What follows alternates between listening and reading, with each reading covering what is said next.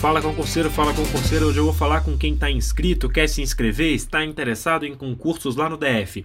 Por quê? Tenho notícias.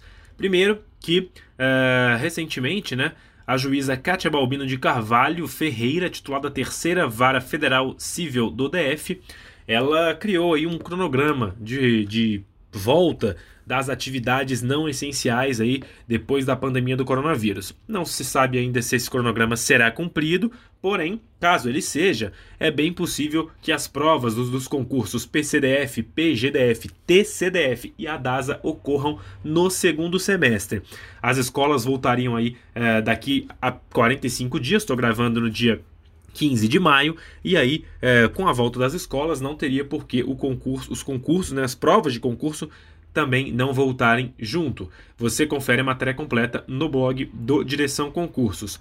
Bora falar agora de outro concurso que pode passar a movimentar aí os concursos no DF, que é, é o da Secretaria de Cultura, tá bom?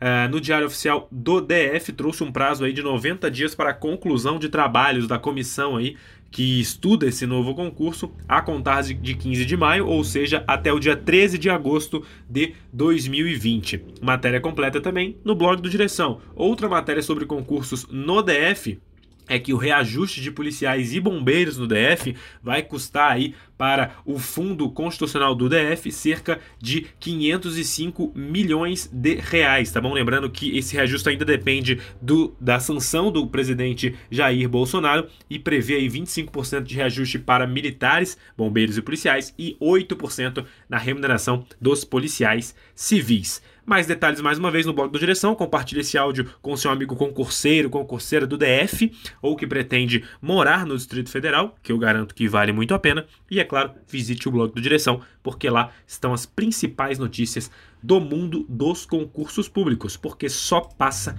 quem está bem informado. Até a próxima, pessoal!